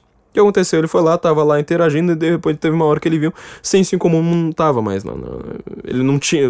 Era considerado como se ele não tivesse seguindo. É, não é curtindo, é seguindo o senso em comum. Isso significa que a gente tá em Shadowban. Acontece Shadowban com a, com a Folha? Não, mas a Folha diz que é censurada. Nós é que sofremos Shadowban. A gente não tá aqui, né, choramingando por causa de, de censura. A gente tá falando que a gente tá, tá sofrendo Shadowban.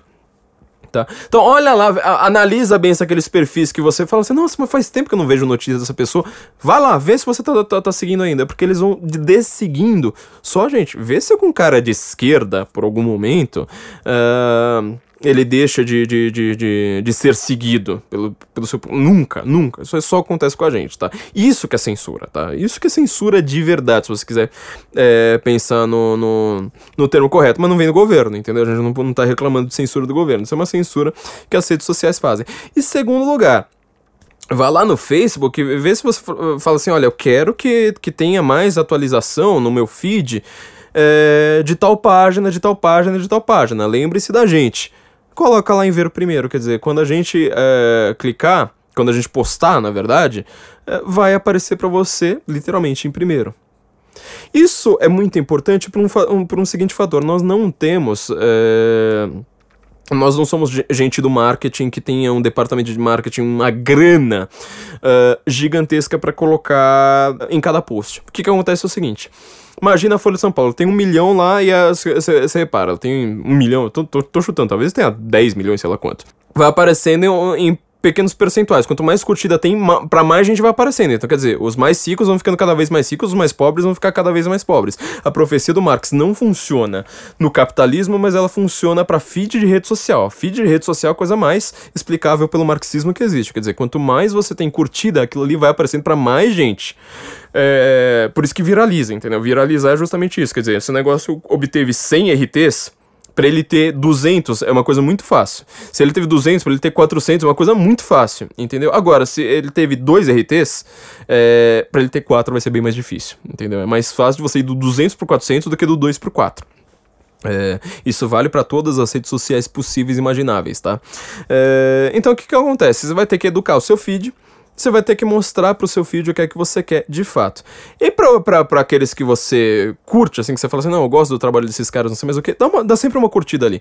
No Instagram, sabe? Dá, dá, dá uma curtida no, no, no, no, feed do Face, no, no, no Twitter, assim por diante. Dá, dá, dá uma, pelo menos uma curtida. Se, se você não quiser compartilhar, pelo menos dá uma curtida, clica ali na gente. É assim que. que é a direita, que ela tem a informação dispersa, e a gente vai falar disso ainda, sobretudo na questão acadêmica, ela tá com a informação dispersa, ela pode ter alguma autoridade. lembra daquele negócio do direito lá, né? A gente vai ter alguma autoridade pra gente estar tá no grande debate público. Eu falo isso para vocês o tempo todo, né? Eduquem o seu feed, vejam lá se o censo tá, tá, tá grande, sobretudo no Facebook, porque acontece uma coisa, né? O Face, ele tá pensando hoje em dia, o modelo básico de negócios dele é o seguinte: como todo, todo amigo seu, se ele posta alguma coisa, vai aparecer no seu feed. Ou na verdade não aparece mais, né? Mas enfim, é, já, já foi uma época que ele foi assim. Só que página não é tudo que, ela, que, que aparece que vai, vai mostrar para todo mundo. Você imagina aquela página que é legal pra caramba, mas ela tem, sei lá, 200 curtidas. Aí vai lá, manda pra 10%, quer dizer, ela vai mandar pra. Manda pra 1%, aliás, 10% é demais. Manda pra 1%. Vai lá, aquele 1%, 1% ou seja, quatro pessoas que viram o negócio, duas, quatro pessoas que viram o negócio, nenhuma delas curtiu. Não vai mandar pra mais ninguém. Ele não vai, não vai aparecer mais no feed de mais ninguém. Entendeu? Então você repara como é que a coisa é triste. Então você precisa escolher as suas páginas ali, é lição de casa, você vai escolher as suas páginas e mostrar pro seu feed o, o que é que você quer ver. A ideia do Facebook, é por isso que o, que o Mark Zuckerberg é um dos caras mais ricos do mundo, é falar assim: bom, já que você tem uma página, já que você não vai ser um perfil uh, de pessoa física, vai ser um perfil comercial, já que você vai ter uma página, a única forma então de você ter uma, ter uma página e ter público é pagando. Quer dizer, você vai ter que colocar o post lá e falar assim: ó, aqui estão, ó, 300 reais pra você mandar pra mais gente. É isso que Folha faz, é isso que Veja faz, é isso que. Folha não tá mais no Facebook, né? Mas é isso que grandes conglomerados de mídia fazem. Então, assim, quando você vai pensar, tipo, nossa, como é que o Intercept, que é um sitezinho lá qualquer, faz a Vaza Jato vir aquele negócio lá, e os sites que eu sigo, tipo o Sense em Comum, ele nunca ganhou uh, tanto destaque Porque a gente não tem dinheiro para colocar, tipo, cada post que a gente colocar lá, fala assim, olha, toma aqui, Facebook, toma mil reais e mostra isso pra mais gente. Então, quer dizer, o nosso número de curtidas na nossa página, ele tá praticamente inalterado, acho que faz mais de três anos. Três anos. Três ou quatro, tá? Inalterado. Porque assim, a gente vive basicamente do mesmo público. Então, assim, se vocês não compartilham, gente, a gente vai continuar amigo aqui debaixo da ponte, sabe? Comendo rato, quando a gente consegue caçar um rato como janta, pedindo esmola, tendo que fazer malabares no farol, e a gente faz malabares muito mal, e assim por diante. Enquanto que a Folha tá lá nadando, Folha, né, sei lá, no, no, no Twitter, né? Já que ela não tá no, no fez mais parte agora do, do, do, Facebook. Nem, nem sei mais como é que tá essa história também. Mas veja, todos aqueles grandes sites lá, G1, que, que, que, que aparecem no, no, no, seu feed do Face. Então você vai ter que falar assim: olha, é, já que esses caras não têm marketing, eu tenho que fazer marketing pros caras. Então seja o nosso departamento de marketing é uma coisa extremamente importante para vocês fazerem. Né? Então a gente agradece muito vocês se vocês fizerem isso. Antes da gente passar então para o nosso próximo tema, eu queria lembrar vocês também que a gente tem mais uma uma parceria super legal com o Instituto Borborema. Quer dizer, vocês têm, além de tudo, como a gente está falando aqui de formação, e a gente vai falar justamente de academia agora, eu quero lembrar que o Instituto Borborema, o pessoal lá de Campina Grande, lá na Paraíba, eles pegaram a nata da elite intelectual do país e resolveram fazer vários cursos sobre diversos temas. Então tem curso do Felipe Martins sobre filosofia do Olavo de Carvalho, tem curso do Flávio Gordon, tem curso agora, o, o Evandro Pontes, que agora tomou o lugar do Felipe aqui no Guten Morgen, né, como o cara que mais aparece no Guten tem Morgan, Evandro Pontes já fez o seu curso também, tem curso do Scorsin, tem curso, sei lá, tem, e tem curso lá dos próprios caras do Instituto Borborema que são sensacionais, né? O Caio, o Matheus, o Pedro, gente mais sensacional que eu já conheci, o Taiguara, que também é nosso colunista no Censo, né? Assim como o Caio, assim por diante. Então, assim, é, é gente, assim, extremamente inteligente.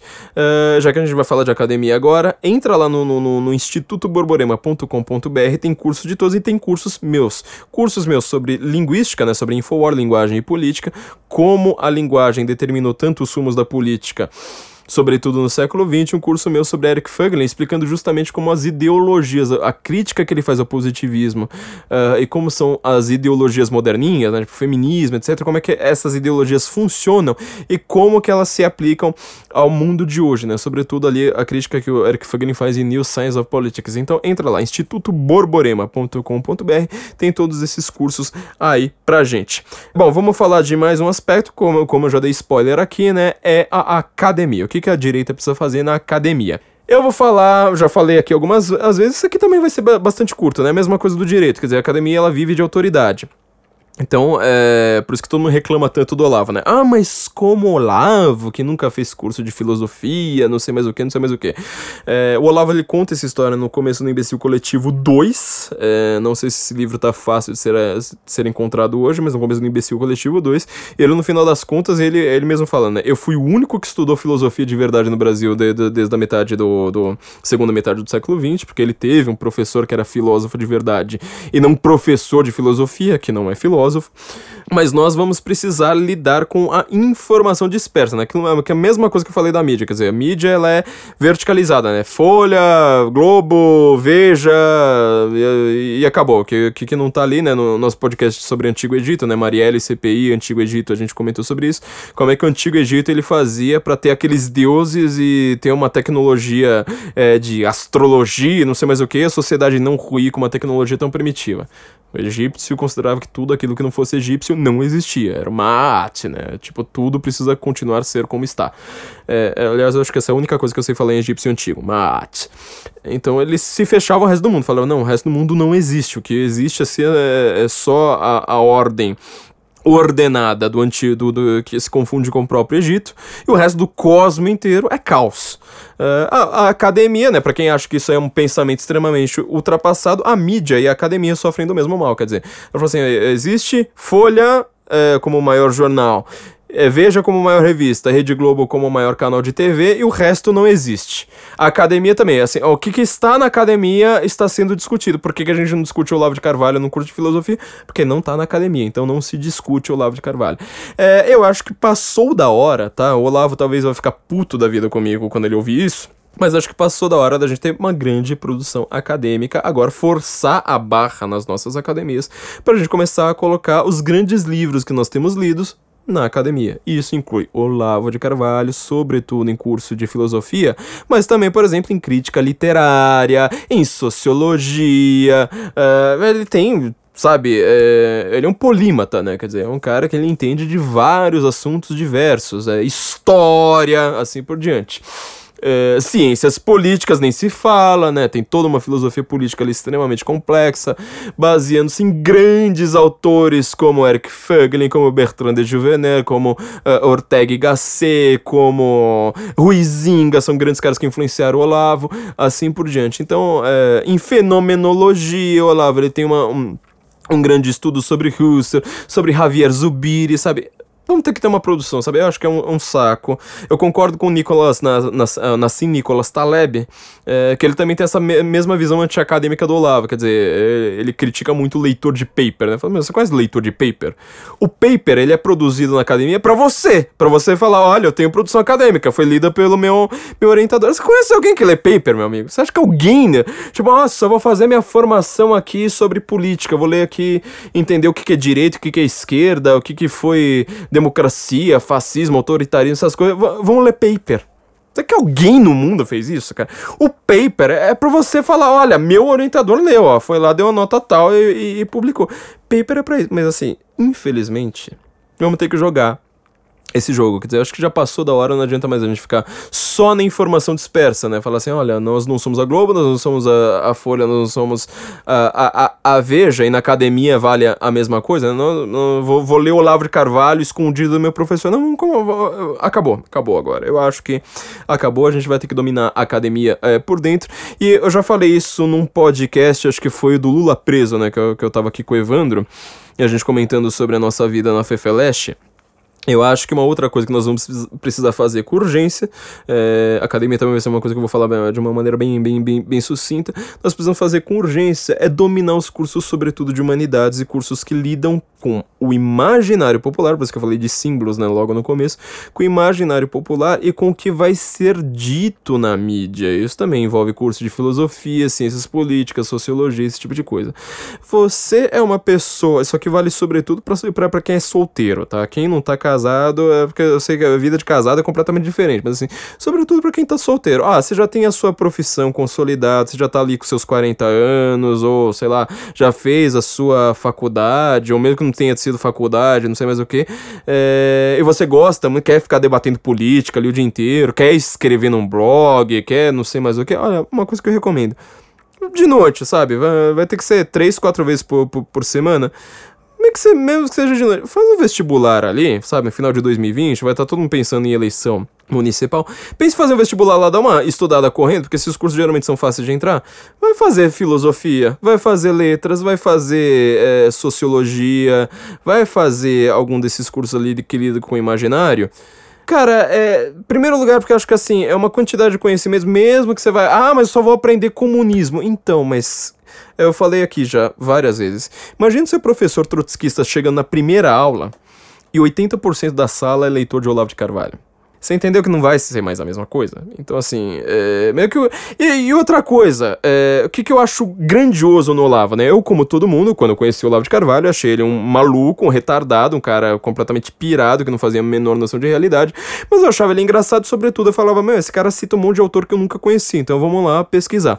O que, que eu achei bastante interessante no Olavo, né? Já que todo mundo falava que ele era doido, via comunista embaixo da cama, maluco, não sei mais o que. O que eu achei bastante curioso é o seguinte: ele lia esquerda. Ele não só lia esquerda, como ele dava bronca na gente o tempo todo, né? No, no Throat Speak, falando: vocês não leem Marx, cacete, vocês precisam ler Marx, vocês precisam ler Escola de Frankfurt, vocês não leem Gramsci, caramba, só eu li Gramsci nessa porcaria desse país. Você acha que algum professor de esquerda, algum jornalista de esquerda, algum cara que lide com, com, com um youtuber de esquerda, ele vai lá e para e fala assim: gente, vocês precisam ler a direita, vocês precisam ler o Olavo de Carvalho, vocês precisam ler a filosofia, sei lá, do. do, do sei lá, pensando num grande direitista aí sem ser isso é um grande nome. Pegar a, a, análise sobre relações internacionais do Alain Pereyfit, que é uma análise conservadora, e ler de cabo a rabo. Você acha que algum esquerdista faz uma coisa como essa? Não, ele sabe que se você fizer uma coisa como essa, você abandona a esquerda ali, sabe, em seis meses, no máximo, no máximo, estourando. Olavo não, Olavo ele falava, não, vocês precisam ler esquerda e ia, ia lá, ficava analisando o que, que o Gramsci pensa, o que, que Adorno pensa, o que, que Horkheimer pensa, assim por gente. Falou assim, não, esse cara aqui, ele no mínimo, ele pode ser maluco, mas ele é honesto. No final das contas, fui vendo que a maluquice dele era muito assim os resquícios que a gente tem de ser fruto dessa educação completamente mongológica que a gente tem, né? A gente já fez vários episódios aqui para trás sobre por que, que, o método do Paulo Freire não funciona, como sobreviver na academia, não sei mais o que. Lá em fevereiro, quando as pessoas estiverem entrando na faculdade, a gente vai, vai voltar outros, mas assim, é uma outra coisa que eu recomendo para todo mundo, sobretudo quem acabou de entrar nesses cursos, né? Filosofia, letras, assim por diante, esses cursos de humanidades, né? O que eu chamo de extremo humanas, né? Cursos que não têm menor conexão uh, com alguma coisa mais objetiva até é difícil, sei lá, já reclamei tantas vezes de trabalhos analisando poemas. O professor lá, acho que se você der para três professores distintos, um vai te dar dois, outro vai te dar seis e outro vai te dar dez. Então, assim, é, são cursos muito menos objetivos, apesar de ter bastante objetividade ali dentro, mas a gente precisa lidar com essa alta cultura. Quer dizer, se nós não tivermos formação, alunos adequados, sabe? Não precisa nem dar aula, eu não dou aula, tá? É, apesar de, de fazer podcast, que é uma coisa assim, eu tenho um público muito maior do que alunos. Mas é, se a gente não tiver isso de grandes alunos e grande gente que lide de fato com isso, sabe? Pega ali seu talento, mas matricula numa faculdade, vai, pensa, pensa, faz uma segunda graduação ali. Sabe? Ah, eu sou médico, vou fazer o quê? Vai fazer filosofia. Sabe? Fica igual o Theodore Dalrymple. É um é um psiquiatra que trabalhava com cadeia e ele tem, tipo, uma, uma, algumas das melhores críticas de, de literatura que eu já vi, críticas de, de obras de, de grandes filósofos, assim por diante. Quer dizer, é, nós precisamos ser mais cultos. Lembra que eu falei de cultura lá no começo? Nós precisamos ser mais cultos e dominar códigos, dominar o código jurídico, como eu falei ali no começo, dominar o código é, da academia, assim por diante. Antes de falar disso, eu quero lembrar que nós também temos uma parceria com a Trash In. A Trash In é a empresa do nosso web designer, Gustavo Finger, lá de Porto Alegre. É uma empresa que ela acabou de entrar no mercado financeiro, abriu aqui com a ajuda aqui do Guten Morgen, tá? Eles estavam precisando do investimento inicial, através aqui com a ajuda do, do Guten Morgen, eles conseguiram, tá? Entraram agora, agora tá uma empresa já consolidada, tá, tá lá na CVM tudo bonitinho. E caso você tenha uma empresa, sobretudo uma, uma, uma indústria, ou sei lá, um restaurante que você precisa ter uma série de normas ali da prefeitura para você saber o que fazer com seu lixo, a Trashin vai cuidar disso para você. Quer dizer, ela vai pegar ali o seu lixo, analisar o que, que tem de riqueza ali. Você não faz ideia de quanta riqueza que a gente joga no lixo, dá tudo ali que você precisa de é, documentação da prefeitura, etc. Cuidar do seu lixo de uma maneira muito mais adequada. Isso tem uma vantagem. Nós que somos pessoas de direita, que nós não gostamos do Estado cuidando de tudo, né? A gente quer o Estado só cuidando de matar bandido. É, a Trashin, ela é uma empresa empresa privada. Quer dizer, a gente vai começar a tirar a autonomia do Estado para fazer esse tipo de coisa de uma maneira compulsiva uh, e monopolística. Quer dizer, a Trashin ela está concorrendo com o Estado, então ela vai ser uma empresa muito útil ali para o seu negócio. Se você tem uma escola, se você tem um restaurante, restaurante é, é, o, é o campeão né, de normas sanitárias para isso. Se você tem qualquer uh, empresa, qualquer indústria que tenha algum, alguma espécie de problema ali de, de, de lidar com a burocracia do lixo na, com, a, com, a, prefeitura, a Trash vai fazer isso para você. Então você entra ali no, no, link exclusivo para os nossos ouvintes ali do Guten Morgen, né? Trash In, não é trash de trash metal, né? De trash. É trash de lixo, trashin.com.br barra senso em comum.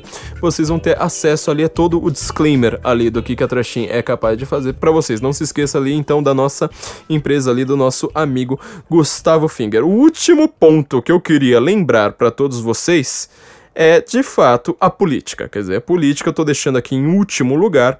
Quer dizer, começamos com você mesmo, tá? Passamos pelo direito, já falamos da academia, eu queria falar, por último lugar, da política. 2020 é o ano de eleições municipais, quer dizer, é uma coisa é, óbvia que nós vamos ter que lidar com eleições. E a direita, no Brasil, esse é o único ponto que a gente vai falar de política, de, de, de notícias, né, desse lado eleitoral e desse lado noticia, noticialesco da coisa toda.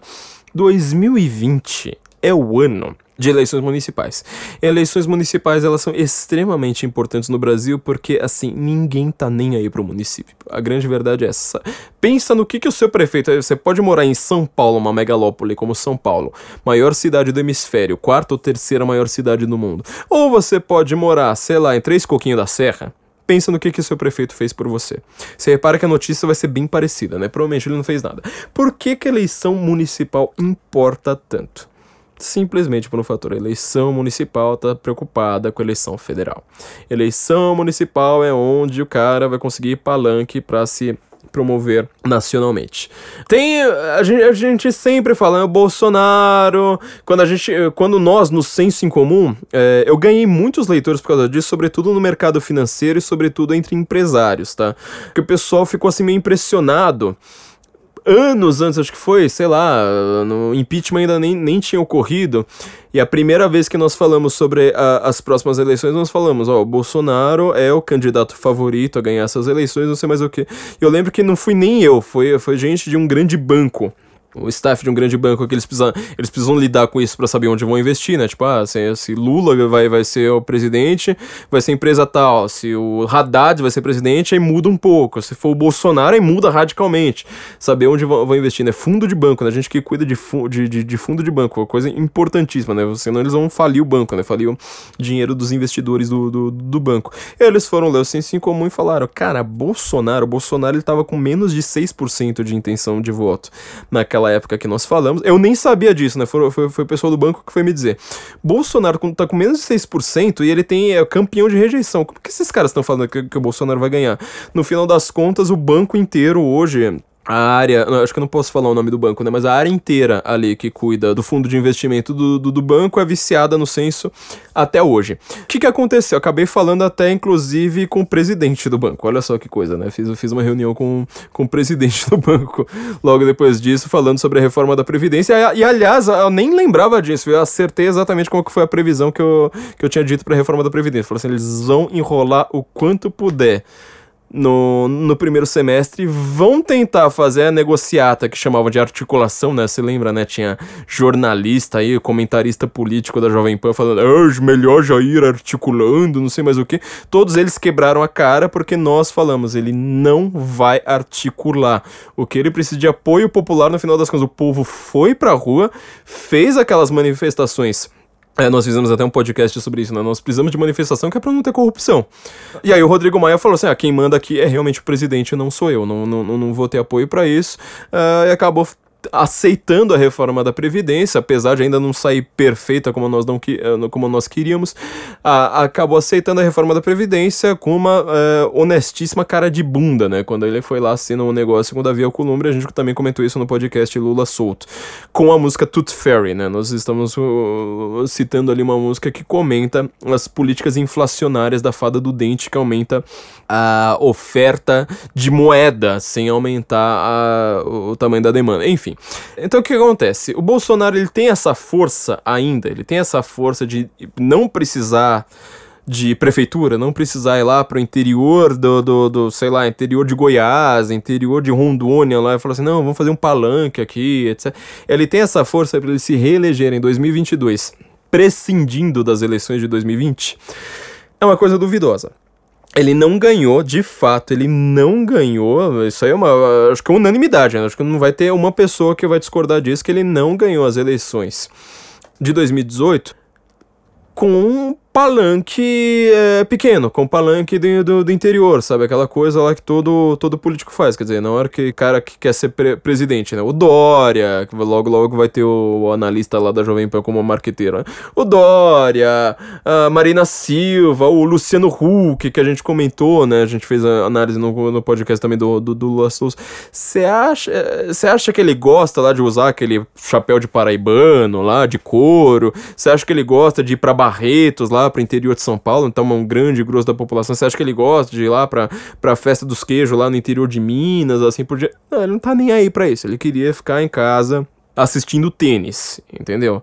Mas o que que acontece? Ele precisa daquilo. O Bolsonaro, será, será, será que ele consegue fazer de novo, né? Todo mundo, acho que todo mundo concorda que ele não foi eleito fazendo esse tipo de coisa. Ele não, não, não foi eleito. Ele foi eleito por causa do impeachment, por causa da questão da criminalidade, por causa do Sérgio Moro, por causa da versão que a população brasileira conseguiu ter pelo PT finalmente com muito atraso. Mas, mas, dá pra gente prescindir disso? Eu acho que não por um seguinte fator todo mundo sabe, é, é a coisa que o, que, o, que o Olavo ele falava mais acertadamente de todas, né? Tipo, Não adianta você colocar o presidente lá, é só você cortar a cabeça. Todo o corpo do Leviatã, eu não lembro qual era a expressão, mas é o estamento burocrático, né, que a gente diz. Todo o corpo uh, do, do establishment político continua lá. E a gente pensava, mas peraí, a gente elegeu a maior bancada conservadora em muito tempo. PSL, que era um partido com um deputado, de repente ele foi o segundo maior partido na Câmara de todos. Quer dizer, ele perdia, não lembro agora se era pro PT ou pro PMDB. No final das contas, assim, tava um, uma briga ali, porque elas estavam bem parecidas, né? No, o, o número ali não era tão diferente ali um do outro. Só que a gente teve esse, esse racha do PSL. Para quem não sabe do racha do PSL, recomendo sempre leiam a nossa revista exclusiva para os nossos patrões. A gente está explicando ali muito desse racha interno e nós já estamos é, preparando. Na verdade, já está preparada, né? A gente até peço desculpas aqui. Novembro não foi um mês típico nem para o Senso em Comum, nem para a Panela, que é o estúdio onde que a gente grava.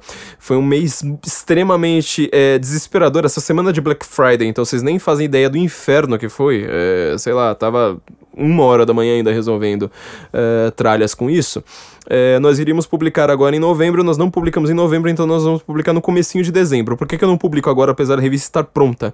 É, por uma sacanagem, porque seria uma sacanagem, entendeu? É, o Apoia-se, o Patreon, né? Nós não temos o nosso próprio sistema, nós estamos usando esses sistemas ainda por enquanto, tanto o Apoia-se quanto o Patreon, eles cobram no primeiro dia do mês. Quer dizer, se eu lançar a revista agora, por exemplo, eu lançar no dia 28 e você, sem querer, você fala assim, mano, legal, quero ver a, a, a nova revista. Vai lá, é, paga o Patreon. Vai, você é uma pessoa muito muito legal, muito simpática, muito bonita. E você vai lá e fala assim, não, eu quero dar, doar 100 reais aqui pro, pro, pro pessoal do, do, do, do, do Senso, porque eu acho eles muito legais, eles estão merecendo isso, com as análises que eles estão fazendo, com tanto de cultura que eles estão me dando. Vou dar 100 reais aqui por mês. Só que o problema é o seguinte, na hora que você der 100 reais no dia 28, no dia primeiro, três dias depois, ele vai lá e cobra 100 reais de novo, entendeu? Então, por conta disso, é, desculpa aos nossos leitores, mas nós tivemos que acabar dando uma adiada. Então, a partir de dezembro, a nossa revista vai estar lá.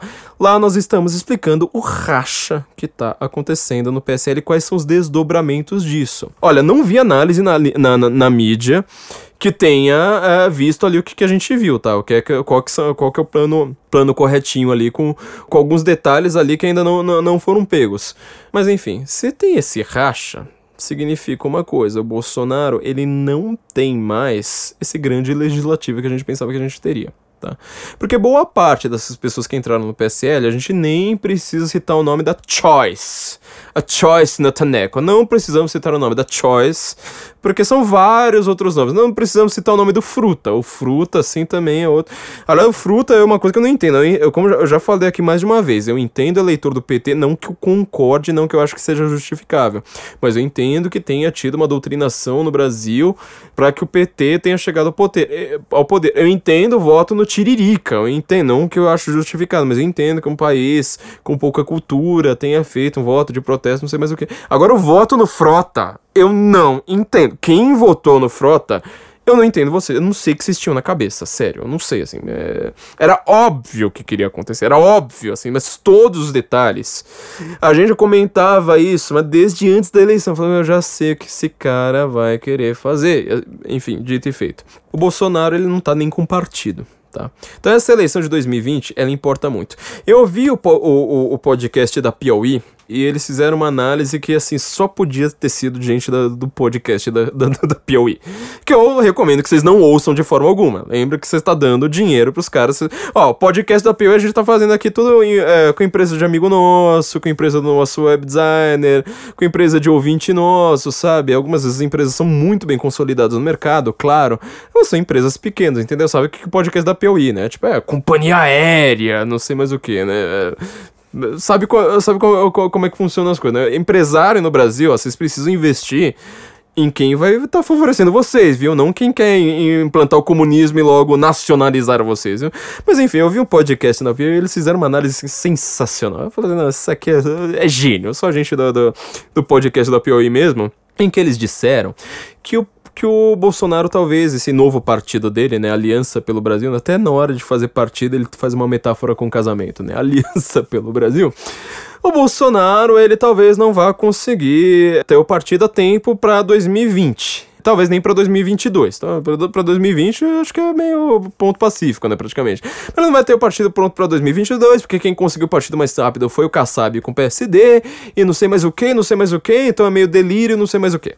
Enfim, era essa análise genial dos caras. Quer dizer, você comparar Bolsonaro com Kassab, sério, é, eu preciso. É, quantas colheradas de cocô você come de manhã todo santo dia para comparar os números de Bolsonaro com os números de Kassab? Sério, assim.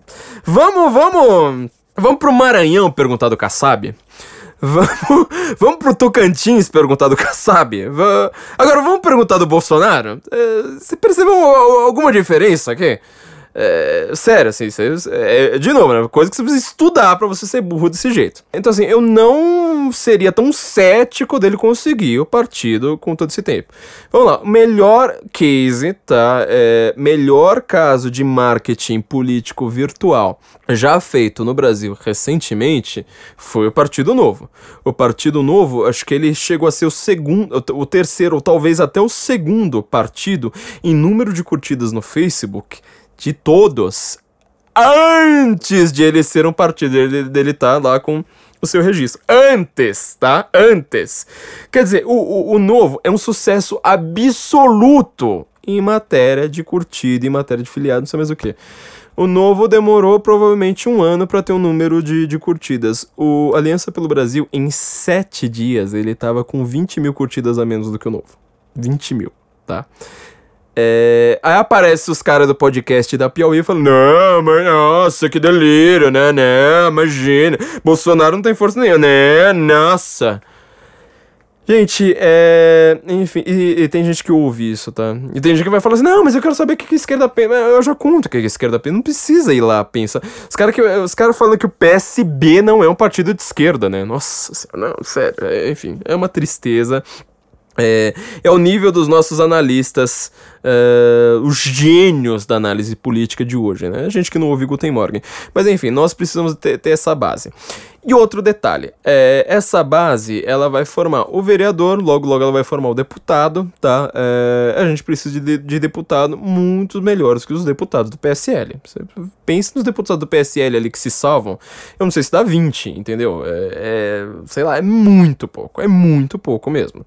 A gente sabe, um negócio assim que foi extremamente rachado, foi uma, foi uma eleição completamente de improviso, assim, extremamente antiprofissional, não é que ela não, não foi só não profissional, ela foi antiprofissional em uma série de fatores abundantes. Então colocou assim, sabe, o PSL é um partido que tinha ator pornô e Janaína Pascoal e Caroline Detone e Choice, sabe, tudo junto e misturado. Você fala, meu, que porcaria que é essa, sabe?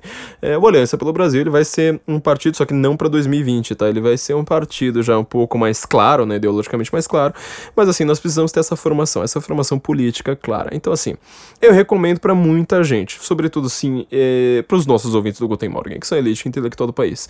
Muita gente aí, quem não, não tem esse talento para se filiar, sabe, pra, entrar academicamente, como eu falei, né? Quem não, não, quem não quer virar acadêmico, acho que muita gente tem que virar vereador, tá? Acho que a gente precisa cuidar agora de muita gente que pensa como nós, virar vereador. Fala assim, não, eu vou, vou entrar lá na minha cidade e fazer é, coisas pequenas, coisas, problemas assim que são pontuais, extremamente pragmáticos, que eu falo assim, ó, problema é X, dá para resolver, que o, o, o, mato aqui não tá cortado, quem é que vai cortar, de onde vem o dinheiro, como é que a gente vai economizar, etc.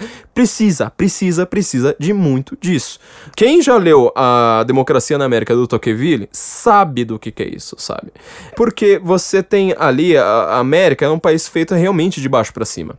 É um país feito ali primeiro pelo pelo bairro, é, que é o subprefeito aqui no Brasil, né? É, é pelo bairro, depois vai pra cidade, é, Aliás, tem o distrito também ali no meio. Ah, vai pro estado. Quer dizer, é um negócio assim completamente de baixo para cima. O Brasil ele não é, não é, feito dessa forma, mas nós precisamos de gente para cuidar disso. Segundo ponto, a gente precisa ter uma, ter uma força política aqui, uma força de lobby da população, mesmo quem não vai entrar, sabe? O cara que tá lá no Twitter, sabe? Fazendo hashtag, fazendo pressão em cima do parlamentar, assim por diante. Nós precisamos ter uma pressão com diálogo ali, ó, com o pessoal do direito, fala assim, ó, tal lei, eu quero que tenha uma mudança. Vocês não estão prendendo em segunda instância, acho que precisa ter uma lei XYZ. Vamos lá, vamos mudar a mentalidade desse político. Essa eleição é, de 2020, que é só para vereador, quer dizer, ela não envolve temas federais, ela tá mirando nesses temas federais, tá? Então você já vai ter que cobrar de tudo quanto é forma. Eu lembro de um, de um debate é, entre o Maluf e o Covas para governador de São Paulo na, na década de 90. Vamos ouvir, ouvir aqui um trecho. O senhor é a favor ou contra a legalização do aborto? Contra. Só tem um minuto. Para mim chega. O senhor basta. Para mim basta. Se for Maluf basta, pra mim basta. Vocês entenderam? Ó, o Maluf, ele fala pro Covas se o Covas é a favor do aborto. Quer dizer, o Maluf ele tinha uma base um pouco mais conservadora, um pouquinho mais ligada à igreja naquela época, né? E ele pergunta pro Covas se o Covas é a favor do aborto, sendo o Covas um social-democrata. O Covas, no final das contas, ele é ligado a alguns setores da também da direita católica em São Paulo, eh, assim como o Bruno Covas, ligado a alguns setores da, da, da igreja católica que são setores mais sociais-democratas. E essa pergunta, no final das contas, foi uma burrice do Maluf, porque ela não faz sentido. Então, quer dizer, tipo, naquela época, até alguns setores progressistas da Igreja Católica não eram a favor do aborto. Hoje em dia, tipo, o católico já tá a favor de assassinar criança, de, de transgênero, essas coisas todas, entendeu? É, foi uma bela de uma burrice do Maluf e não é, aquela coisa do Sun Tzu, né? Conheça seu inimigo, senão quem, quem passa vergonha é você. Isso aí foi um caso claro de alguém que não leu Sun Tzu, não leu a arte da guerra como deveria ter lido. Mas você entendeu? Tipo, é uma eleição para governador. Oh, era para prefeito, eu não lembro, mas para alguma coisa aqui de São Paulo. Por que, que um tema federal tá nessa eleição?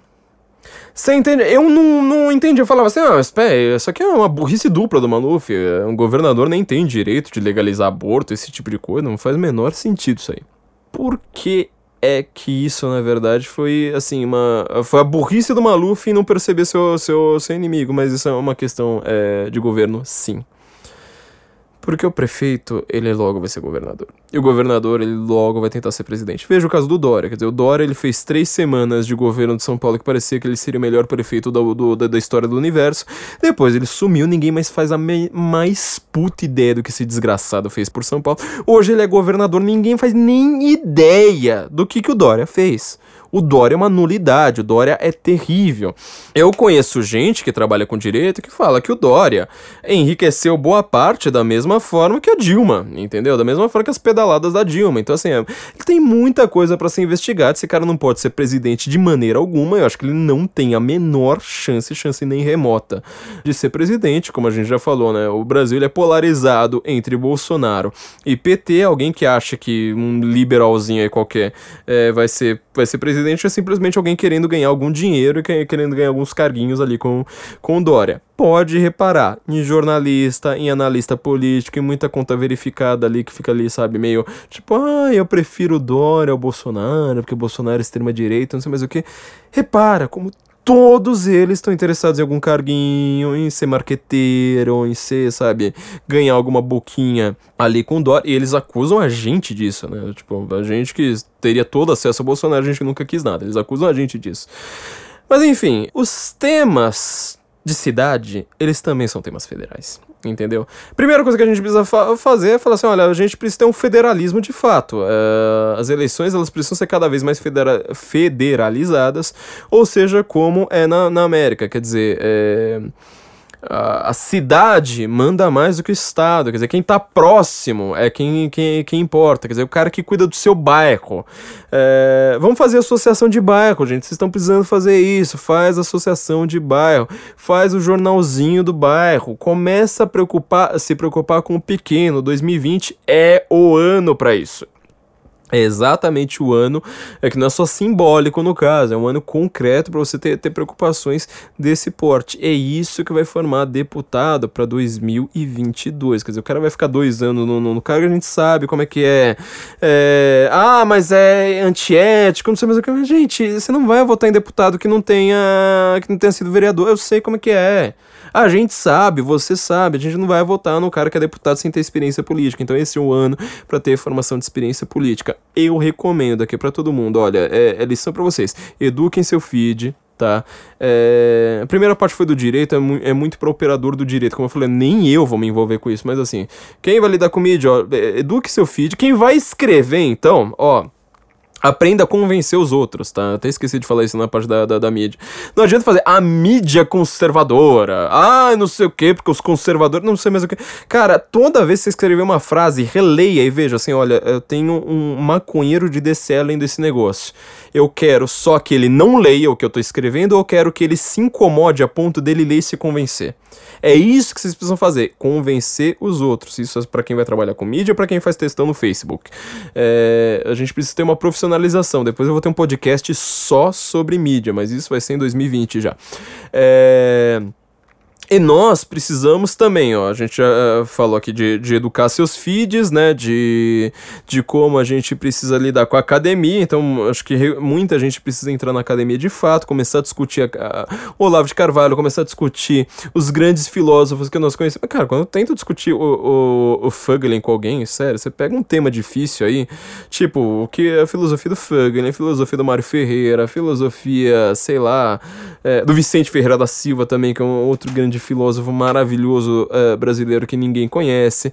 A filosofia, a filosofia de qualquer autor conservador que vá além de tipo, ai, direita é isso, esquerda é aquilo. Sabe? Esse, esses clichês que a gente já não aguenta mais discutir o tempo todo. Você pega as filosofias desse cara. Sério, assim, qualquer esquerdista, ele pode até te xingar, mas no mínimo ele tá se sentindo idiota, ele tá se sentindo babaca, falando, meu Deus, como esse cara é culto e eu não sou. Ele vai, obviamente, sair pela tangente, nunca vai admitir isso no meio do debate. Debate não é feito para isso. Debate é feito pra audiência, pro cara se sentir um babaca internamente e não admitir isso pra você. Entendeu? Eu sei porque o que já teve de esquerdista que veio aqui no Guten Morgen falando, nossa, eu via nos debates internos da esquerda, sabe? Tipo, ai, olha aquele cara falando que nazismo é de esquerda, ha, ha, ha, ha. Na hora que, que eles iam vir, falava assim, não, melhor não, melhor não comentar, não, porque é, a gente vai passar vergonha, né? Então, tipo, esse é, é, é essa questão. E na política, é essa questão, quer dizer, a gente precisa pensar na formação agora para 2022, precisa pensar em ter esse federalismo, fazer uma força, falar assim, olha, gente, o cara aqui que cuida do meu bairro, sabe? O cara que tem ali a, a quitanda da esquina, ele que vai, que é a rua, ele que vai lá cortar o mato, esse cara precisa ser vereador, entendeu? A gente precisa ter, ter essa formação. A gente tem muito pouco tempo, sabe? Um, um ano, sabe? Ou sei lá, seis meses para pensar nisso. É muito pouco, mas muito, muito, muito pouco. Mas quem, quem não tem talento pra academia vai ter que entrar pra política, entendeu? Eu acho que é isso que, é isso que a direita precisa fazer agora. E é gente decente, quer dizer, a gente não pode ter um PSL, pode, não, pode, não pode mais ter um partido da Choice, não pode mais ter o partido do Alexandre Fruta, entendeu? A gente vai ter que ter gente decente, gente mais adequada, gente mais culta, gente mais bem preparada, gente mais honesta, assim por diante. Então esse é o recado que eu quero deixar para todos vocês, gente. Olha, achei que iria fazer em uma hora, eu fiz em uma hora e meia.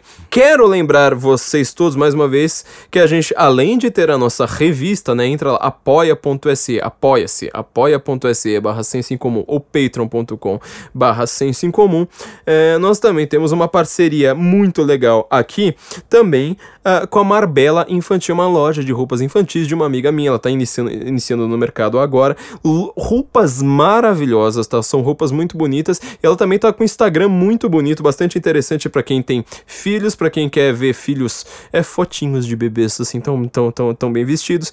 É uma loja de roupas infantis de 0 a 6 anos, tá? E você vai entrar lá em Marbella com dois L's, marbelainfantil.com.br e também no Instagram ali Marbella Infantil. Não se esqueçam também que nós próprios estamos no Instagram. Vocês estão esquecendo de seguir a gente no Instagram. Entra lá no Instagram, é senso em comum, é instagram.com/barra senso.incomum. Nós estamos com stories ali o tempo todo. Nós estamos colocando tudo o que tá, sai no site também no Instagram. O Instagram vai ser a grande ferramenta de 2020, né? Ele logo, logo vai ser uma rede social muito mais importante do que Twitter e do que, do que o Facebook. Então não se esqueçam também de acessar o nosso Instagram. Nós temos a nossa revista também, né? Nossa revista para todo mundo. E de novo eu falo mais uma vez, eu acho que uma coisa que pode ser assim, o definidor assim, o turning point para a direita em 2020 é entender a Primeira Guerra Mundial.